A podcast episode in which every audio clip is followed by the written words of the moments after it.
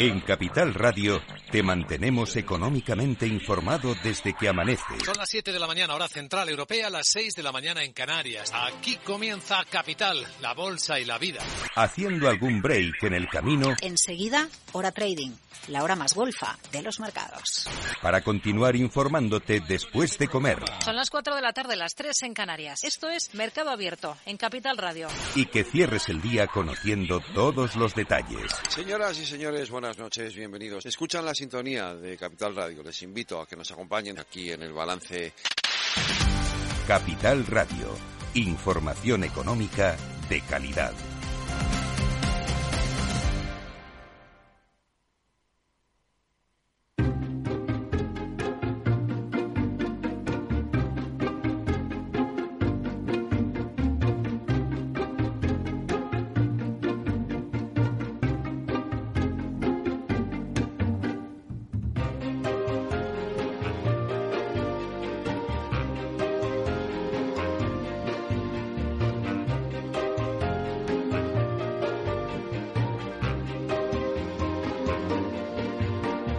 Inversión inmobiliaria con Meli Torres. Hola, ¿qué tal? Muy buenos días y bienvenidos a Inversión Inmobiliaria. Bueno, pues aquí estamos un jueves más con todos vosotros en el Ecuador del mes de junio, un día precioso para compartir con vosotros todas las noticias que están ocurriendo en el sector inmobiliario. Y os lo contamos desde nuestros micrófonos en Capital Radio. Como siempre os digo, tratamos de dar voz al sector a través de los micrófonos de Capital Radio. Por ello os invitamos a que sigáis con nosotros y conozcáis los temas que vamos a tratar hoy en el programa y que también podréis escuchar en los podcasts en nuestra página web capitalradio.es. Y además lo podéis escuchar en el metaverso, donde ya estamos presentes de la mano de Datacasas Protec. Así que, bueno, pues son ahora mismo las 10 y 32, las 9 y 32 en Canarias. Estaremos con vosotros hasta las 2. Tenemos dos horas y media por delante para daros las claves de todo lo que pasa en el sector inmobiliario y que podáis hacer la mejor operación y una buena inversión inmobiliaria. Así que ya comenzamos.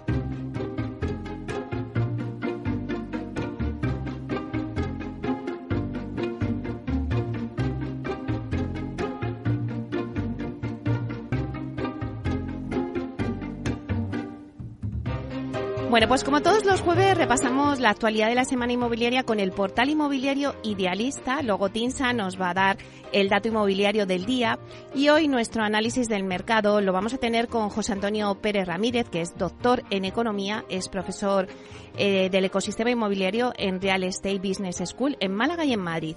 Y con él hablaremos de la percepción que se tiene en el sector tras las elecciones del 28M y de cómo afronta el sector también las elecciones generales. También tendremos a David Ortega, que es el director del, del máster MBI del Real Estate Business School, y también nos contará un poco, pues bueno, cómo enfrentan, ¿no? Cómo acaban este año el máster y cómo enfrentan también en septiembre, pues una nueva edición del máster. Luego seguiremos con nuestras secciones habituales de la vía sostenible, con Vía Agora y de nuestra sección inversor Masteos, para hablaros del alquiler. Después de 12 a 1, que antes os he dicho que acabamos a las 2. No, no, no, no, acabamos a la 1. Eh, bueno, pues de 12 a 1 nuestro debate lo vamos a centrar en sostenibilidad. Y nos preguntamos, ¿está el sector inmobiliario comprometido con la sostenibilidad? Bueno, pues hay voces que dicen que sí, otras voces dicen que no tanto, pero lo cierto es que en general el sector inmobiliario parece que cada vez está más comprometido con la, con la sostenibilidad.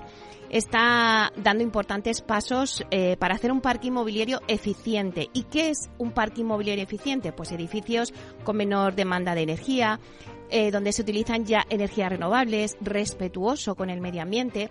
Muchas de las empresas ya cuentan con planes estratégicos en los que se priman todos estos aspectos.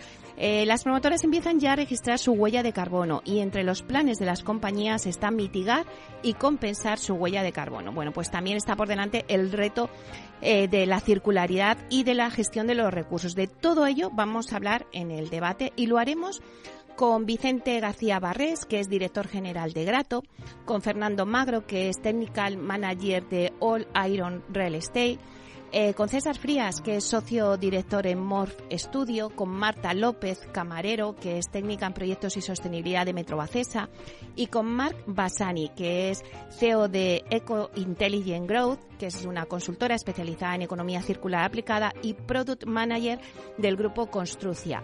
Así que todo esto lo tendremos de 12 a 1 en nuestro debate y ya me callo y comenzamos.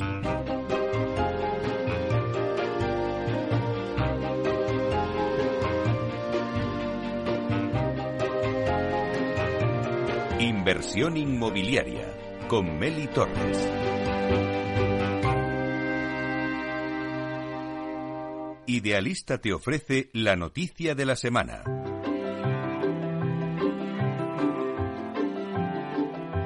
Bueno, pues vamos a ver cuáles son las noticias, qué es lo que está pasando por el mundo inmobiliario y damos la bienvenida a Francisco Iñareta, portavoz del portal inmobiliario Idealista. Buenos días, Francisco. Hola, muy buenos días, Meli. ¿Qué pasa en el mundo inmobiliario? ¿Qué noticias nos traes? Pues mira, hoy te voy a traer un estudio muy curioso. Vamos a dejar de un lado por una semanita el alquiler. Ya volveremos probablemente la semana que viene.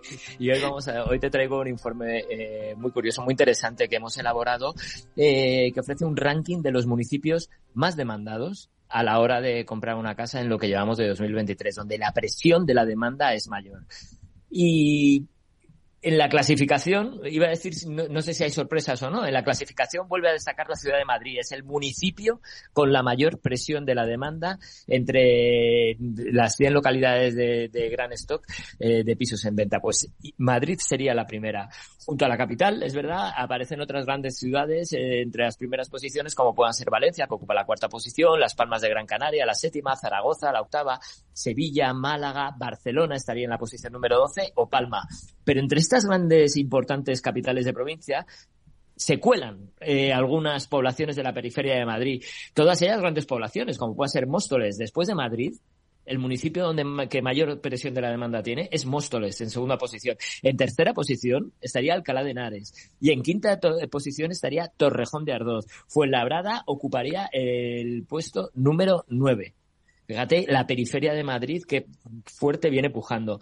Y este top de las 15 capitales más pequeñas, pero no menos importantes, pues estaría Santa Cruz de Tenerife o San Sebastián. Entre las 20 primeras posiciones también empiezan a aparecer localidades de la periferia de Barcelona o de Valencia, como San Cugat del Vallés y Badalona o Torrent y Paterna y la primera zona turística en exclusiva como San Bartolomé de Tirajana al sur de la isla de Gran Canaria. ¿Qué es lo que pasa con las periferias? Pues Meli, parece evidente, los precios han subido, a pesar de que hemos visto que las hipotecas, se disminuye el número de hipotecas y está disminuyendo el número de operaciones, los precios todavía mantienen su presión en buena medida porque es una demanda muy solvente que no necesita de financiación y que no se ha visto afectada por la subida de los tipos de interés y bueno, pues la gente que quiere comprar vivienda, muchos de ellos tienen que ampliar el espectro, irse a las periferias, a esas periferias eh, de las grandes ciudades que tienen precios más económicos, pero que mantienen los servicios, eh, la, misma calidad de los servicios eh, que mantienen las mismas capitales, ¿no? Y luego te, ya vamos a pegar un salto y vamos a ir a tres grandes municipios con mucha presión de la demanda, cuyas casas estarían por encima del millón de euros. Eh, bueno, eso ya son, ya son ceros, ¿eh? Ya, ya son ceros. Pues mira, la localidad malagueña de Benavís vuelve a liderar la clasificación con los precios más caros de España entre las localidades más demandadas. Supera de media el 1,9 millones de euros. Eh, con una amplia oferta de viviendas de lujo en el mercado y algunas urbanizaciones de las más exclusivas de Europa, como la Zagaleta. Pues esta zona mm. de la Costa del Sol eh, vuelve a estar acompañada en el selecto club de las casas del millón de euros por su vecina Marbella. la media estaría en 1,37 millones de euros y también por Calviá, un poquito más, 1,58 millones de euros en el precio medio total. Y cada vez más cerca de entrar en este selecto club se encuentra la exclusiva urbanización de Sotogrande, que en el municipio gaditano de San Roque, en Cádiz, donde arrancó el año con más de 995.000 euros de precio medio en sus, de precio medio de sus viviendas. Y en quinto puesto por precios destaca ya el comentado San Cuguet del Vallés con 810.240 euros entre estos primeros puestos de demanda. Bueno, hay que ahorrar, ¿eh, Francisco? si queremos una casa de esas, hay que ahorrar. Bueno, si queremos una casa de esas, sí, pero ya te digo que los tres primeros, o sea, fíjate los municipios de los que estábamos hablando, las primeras posiciones, la primera ocupaba Madrid y después estarían también otros municipios dentro de Madrid como Móstoles, Alcalá de Henares, que ocuparían la segunda y la tercera posición. Son municipios, desde luego, bastante más asequibles de que estos últimos que estábamos hablando. No tenemos la playa, pero bueno, da igual. Bueno, ya has visto que vamos a tener, ¿no? De eso a lo mejor hablaremos en próximas semanas. Ya has visto que se ha anunciado la creación de una playa en la ciudad de Madrid. Bueno, bueno, todo se andará, ya verás, ya verás. Nos lo contarás el próximo jueves. Bueno, muchísimas gracias por estar aquí siempre con nosotros, dándonos las noticias. Gracias. A ti, hasta la semana que viene. Hasta pronto, Francisco.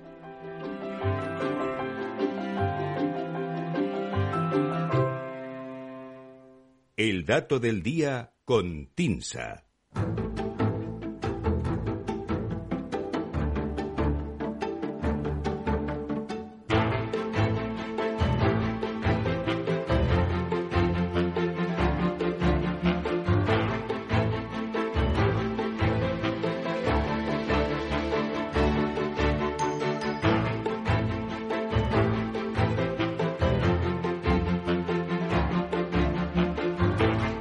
Vamos ahora con el dato del día que nos trae Susana de la Riva, directora de Marketing y Comunicación de TINSA. Buenos días, Susana.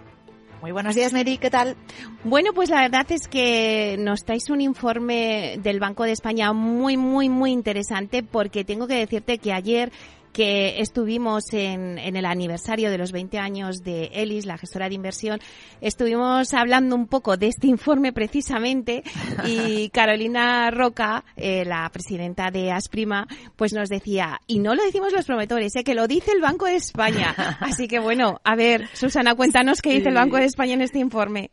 Sí, bueno, realmente es que es un, es un hito importante, ¿no? A la hora de, del mensaje que lleva lanzando el sector desde hace tiempo acerca del déficit de vivienda. Y bueno, y en realidad no es que te traigan el informe de Banco de España, sino que a raíz precisamente de ese, de ese informe de Banco de España vamos a analizar, pues, en uno de los temas clave, ¿no? Que apunta que es el de la demanda. Ese informe, eh, por aclarar si alguien no está ubicado, ese informe del Banco de España que hemos conocido esta semana alertaba de, o alerta, de que con el actual ritmo de producción de vivienda dentro de unos años, no muchos, no habrá producto residencial suficiente para el nivel de demanda previsto, ¿no? O sea, el nivel de población que, que se espera.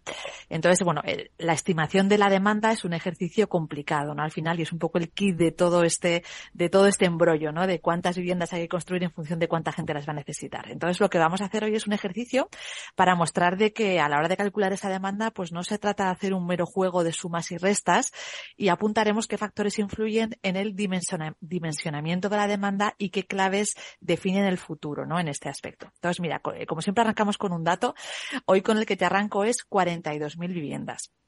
¿Y qué nos dice este dato? Pues mira, basándonos estrictamente en las cifras de población y de licencias de construcción, en 2021, que sería el último año disponible con todos los datos en la coctelera, se pusieron en el mercado 42.000 viviendas de sobra. Ese año, el número de habitantes en España aumentó en 66.000 personas, sumados y descontados en la parte que corresponden nacimientos, defunciones y flujos migratorios ese año. Y por otro lado, se añadieron 108.000 nuevas viviendas al parque en forma de visados, lo que arrojaría ese saldo de 42.000 viviendas de más que nuevos habitantes. Entonces, no falta vivienda, que es lo que estamos diciendo. Pues es que la cuestión es que la demanda real no puede estimarse a partir del simple juego de sumas y restas y eh, desde una y también cogiendo una perspectiva general nacional. Hay que analizar más en detalle principalmente dos factores, los estratos de edad y la localización de las personas y de las viviendas. También hay que meter en la coctelera otros factores como por ejemplo las segundas residencias, que suponen una parte de las viviendas nuevas en el mercado y que en realidad no son una oferta real de nuevos para los nuevos hogares porque lo que hacen es aumentar el patrimonio de ciudadanos no residentes o de residentes que ya disponen de una vivienda previa, pero no están alimentando esa necesidad de, de los que buscan o crean un nuevo hogar. Vamos a poner eh, cifras a esos factores que definen la demanda. En primer lugar, la franja de edad.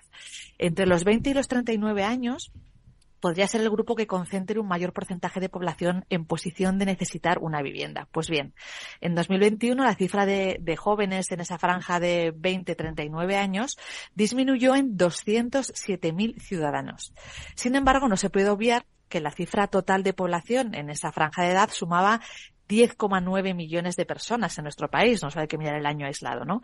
Entonces, es el cálculo de cuántos de esa bolsa joven no se ha independizado o recurren al régimen del alquiler y ahora pueden necesitar acceder a una vivienda en propiedad, lo que conforma la famosa demanda de primera vivienda. Es decir, no es una cuestión meramente numérica, sino que hay que tener en cuenta un contexto mucho mayor. ¿no? El segundo factor sería la localización. La intensidad de la demanda y la construcción tienen realidades muy diferentes según los mercados. Cojamos el caso de la Comunidad de Madrid, uno de los principales polos de la actividad económica y una zona sobre la que existe bastante consenso respecto a la situación de escasez de oferta de vivienda. Aquí las cifras nos dicen que la proporción de población extranjera es mayor que la, nacional, 20% del total de la CAM frente al 15% en España, hablamos de extranjeros. El saldo de nacimiento es positivo, es decir, nacieron 1.500 personas más de las que murieron en 2021, mientras que a nivel nacional el saldo fue negativo en 113.000 personas. Y también la ratio de visados por cada 1.000 habitantes es superior, 2,7 por cada 1.000 habitantes en la región, frente a 2,3 de la media nacional. Entonces, es, vemos que es una región, pues bueno, bastante dinámica en términos de población. Y aquí vemos que la población aumentó en 8.700 personas en 2021 y se añadieron 18.300 viviendas al parque si miramos estrictamente los números. De nuevo, no parece que haya un problema de oferta. Sin embargo, las cifras no revelan el número exacto de viviendas que es necesario añadir al parque, por esto que hemos comentado. Es necesario profundizar más en acotar esa potencial demanda, en especial la de primera vivienda. Desde el Servicio de Estudios de TINSA destacan las tendencias que, que apuntan a una necesidad ineludible de añadir nuevas viviendas al parque. Por un lado, un moderado aumento poblacional sostenido sobre todo por la inmigración. También una tendencia a hogares de menor tamaño, lo que hace que sean necesarias más viviendas más pequeñas para una misma cantidad de habitantes. Y por último, pues una tendencia de concentración en las ciudades principales por ser polos de actividad donde es posible encontrar un empleo y bueno, pues la, la gente se va para allá. La cuantificación de la demanda real y, por tanto, de las necesidades de producción para satisfacerla no es tarea sencilla, como ves, ni es fruto de simples sumas y restas de nacimientos, de funciones, flujos migratorios y actividad de construcción. Si nos quedáramos en ese juego general y global, los datos nos dicen que en 2021 se añadieron al parque 42.000 viviendas más de lo que aumentó la población. Y eso, como todos sabemos, no refleja la situación de déficit que se está viviendo eh, de vivienda, me refiero, en algunos mercados. Bueno, pues la verdad es que has hecho un análisis bastante eh, acertado y yo creo que muy interesante a raíz del informe del Banco de España. Muchísimas gracias por estar aquí, Susana, y siempre traernos los datos. Un placer, como siempre. Hasta la semana que viene. Hasta pronto. Buen día. Adiós.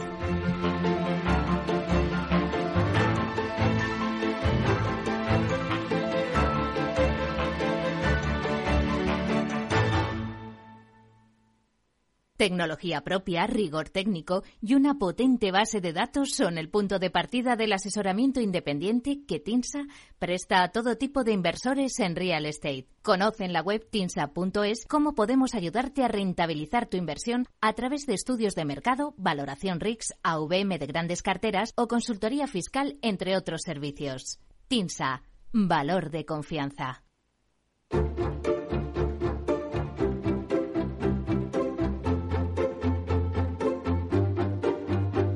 Inversión inmobiliaria con Meli Torres.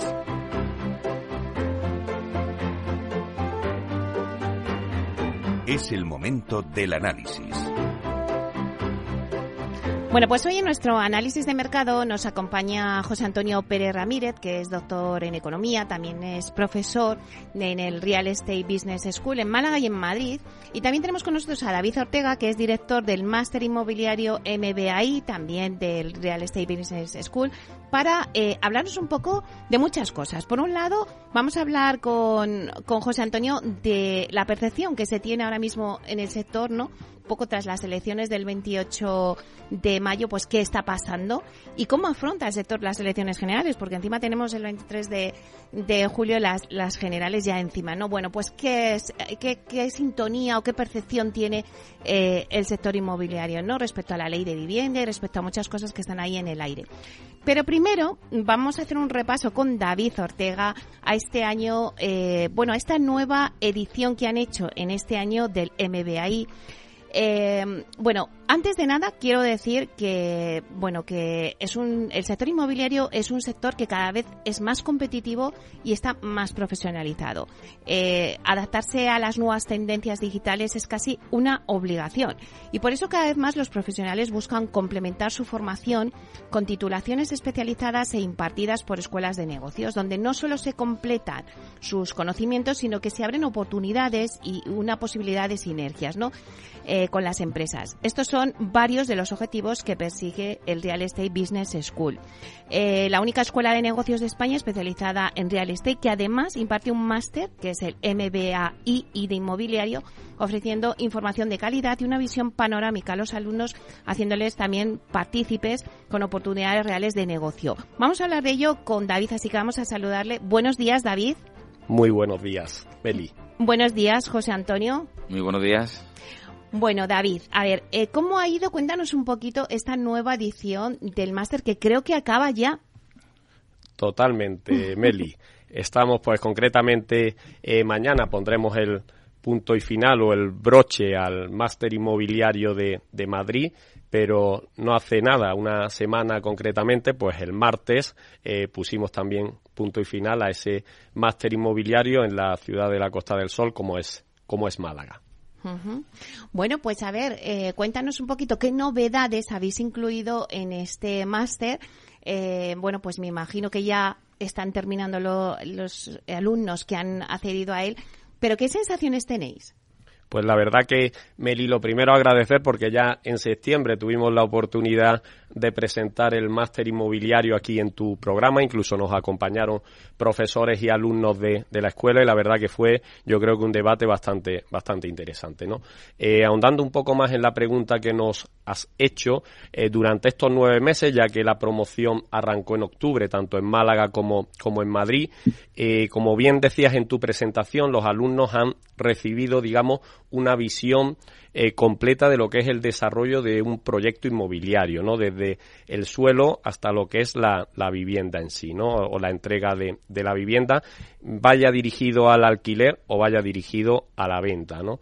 Por supuesto que este desarrollo va complementado por dos áreas importantes, como son una parte más estratégica y una parte de, de em, de habilidades directivas o de lo que es gestión de equipos, ¿no? ahondando un poco más en esa faceta de novedades que haya incluido el máster en este año. Por supuesto que las áreas de urbanismo eh, se adaptan en Andalucía concretamente a la lista eh, que se ha aprobado hace poco tiempo, su reglamento y todo se ha, se ha desarrollado, ¿no? Y en Madrid, pues por supuesto que la ley Omnibus y ese borrador que existía de la ley de vivienda y la, ley de vivienda en sí, pues se ha desarrollado eh, muy profundamente dentro del máster en sí. La parte financiera también ocupa un aspecto importante y fundamental dentro del programa en sí. Eh, como bien sabemos, los costes de construcción, tipos de interés, la inflación y esa serie de factores, pues son entes que eh, tienen un impacto muy real dentro del, sector en sí. Y me quedaría sobre todo con un área que para mí es casi la que también más disfruto eh, del máster, porque cuando llevo 20 años dirigiendo un programa de este tipo, pues la verdad que la vanguardia y la innovación siempre se valora y se aprecia. Y destacaría el área que hemos incluido de, de data center, ¿de acuerdo? Que como siempre buscamos la vanguardia, ir por delante de las tendencias, ha sido un bloque eh, que se ha desarrollado con bastante, bastante profundidad. Y además, en ese área no residencial, pues destacaría todo lo que puede ser eh, retail, todo lo que puede ser tema de oficina y logístico, que también pues son temas que, que son de vanguardia y, de actualidad. Bueno, David, seguro que ya estáis trabajando en la próxima edición del MBAI del año que viene. ¿Cómo os planteáis una nueva? Porque claro, cada edición es un nuevo reto, ¿no? ¿Cómo, bueno, pues cómo os planteáis que va a ser? Eh, bueno, pues también si hay más novedades o qué requisitos queréis cumplir. Perfecto. Como bien lo dice Meli, los máster nuestros año a año se actualizan, incluso eh, no tiene que ver nada la, promoción de hace un año con una promoción de hace cinco años. Incluso la gran ventaja que tienen nuestros alumnos máster, gracias a Red Alumni, que es el punto de encuentro que tienen nuestros alumnos una vez que han finalizado el programa en sí y donde está eh, incluido el ecosistema de Real Estate Business School, tienen la oportunidad de actualizar y reciclar sus conocimientos. ¿vale? Eh, como te comento, yo creo que para el próximo año eh, todo lo que es eh, los alternative investment van a seguir teniendo un papel importante. Cuando hablamos de alternative investment, que ya incluso más que alternativo, yo creo que casi ya son reales y oficiales, pues hablaría mucho de todo lo que es el cohousing, todo lo que es el co-living, todo lo que es el coworking, ¿de acuerdo? Que por supuesto que habrá que actualizarlo y existirán más realidades en el sector, ¿no? Hay otro aspecto que ya también nos permitirá desarrollarlo con mayor detalle, que vuelvo a hablar del data center y precisamente yo creo que hay unas líneas estratégicas que hoy en día son de vanguardia y de actualidad, que son sobre todo el impacto de la inteligencia artificial a todo lo que puede ser el sector inmobiliario en sí, Venimos de una era donde recabar datos era importante y ahora mismo estamos en una era donde la inteligencia artificial va a ocupar un rol o un papel importante en el sector y por supuesto pues que será una de las líneas estratégicas dentro de nuestro área de Procte que se abordará en el programa en sí. Sin olvidar también pues todos estos temas que están apareciendo del chat GDT y todas estas novedades que yo creo que cada día pues nos, nos impactan más en nuestro, en nuestro día a día. Bueno, y David, para los que nos estén escuchando, todos los oyentes que digan, oye, pues yo al año que viene quiero apuntarme al MBA de Real Estate, del Real Business School, eh, ¿dónde se pueden informar? ¿O cuándo? Cuéntanos un poco el calendario. Perfecto. Por supuesto que toda la información del programa en sí la pueden ver dentro de nuestra página web www.reps-medioedu.com. Ahí tienen toda la información del máster y del resto de, programas. Si nos focalizamos en próximos inicios, pues yo me centraría en, en octubre como arranque del programa en sí. En Málaga, concretamente, son los martes por la tarde y arrancaría el 4 de, octubre. Y en Madrid, ese inicio es el 20 de octubre, que son los viernes por, por la tarde, ¿no? Son unos programas que van de octubre a junio, ¿no? Eh, como siempre digo, aunque las fechas parezcan lejanas, el plazo ya está abierto y existen unas condiciones sobre todo por lo que es matriculación anticipada y pago único que yo creo que son beneficiosas y que siempre es un placer pues informarle a los alumnos, ¿no? El proceso de, de inscripción es simple, dentro de nuestra web pueden solicitar una entrevista personal con la dirección del máster, en ese momento tenemos la entrevista personal con ese potencial alumno, con ese futuro alumno y una vez superada esa entrevista es admitido al programa en sí. Bueno, pues muchas gracias David Ortega, director del Máster Inmobiliario MBAI, por darnos esta información. Y ya ahora, después del informativo, vamos contigo, José Antonio. Pero antes, deja a los oyentes una pincelada, un titular, para que se nos enganchen y no se nos vayan después del informativo. Bueno, primero vamos a empezar por la errata del Banco de España, para que tomen buena nota, que con todas sus buenas intenciones meten la pata en esos datos tan particulares inmobiliarios, lo diremos a continuación, que me ha dado tiempo en el AVE a estudiarlo con detalle. Pero bueno, más allá de ese nivel, vamos a hablar de, como anticipadamente decía, y más allá de lo normal, dónde está la demanda real y qué está ocurriendo por todo el territorio español gracias a los 15.000 miembros de la escuela. Bueno, pues entonces, eh, que no se vayan, ¿no? Que no se vayan, que va a ser interesante. Vamos a ver esa percepción también que tiene el sector inmobiliario después de las elecciones del 28 de mayo, eh, que además nos puedes hablar no solamente de Madrid, sino también de Málaga, ¿no? El sentimiento que tenéis allí ahora mismo en el sector. Málaga, Andalucía y el resto de comunidades autónomas que paseamos, gracias a la eh, voy anticipando que como hacemos econometría, por las tendencias no partidistas, sino de votos de los ciudadanos, parece que están bien recibidas por el sector inmobiliario hasta el punto de, poner entre comillas la ley de la vivienda porque lo mismo es derogada a la vuelta de verano. Claro, es que eh, también vamos a dejar una pregunta a nuestros oyentes, ¿no? Eh, ¿Qué te voy a hacer? O sea, ¿el sector inmobiliario está ya descontando la victoria de Feijó? Hombre, tanto como eso, las quinielas que yo he visto en algún bar como las de fútbol todavía no están. Pero sin ser euforia, sí hay un cierto optimismo de que la tendencia municipal se consolide a nivel nacional, porque la estrategia ajedrecista de convocar las elecciones generales tras los resultados precipitados de las municipales, pues todos sabemos que a nivel político ha evitado rodar cabezas que han ido en cabeza de lista municipal, que ahora van en cabeza de lista para la, obviamente para los diputados. Bueno, eso y, y además estamos en época también de elecciones en las empresas con las juntas generales. Bueno, pues venga, en un nada, en cinco minutos después del informativo volvemos y además con José Antonio Pérez que no tiene filtros, así que toda información buena. Inversión inmobiliaria con Meli Torres.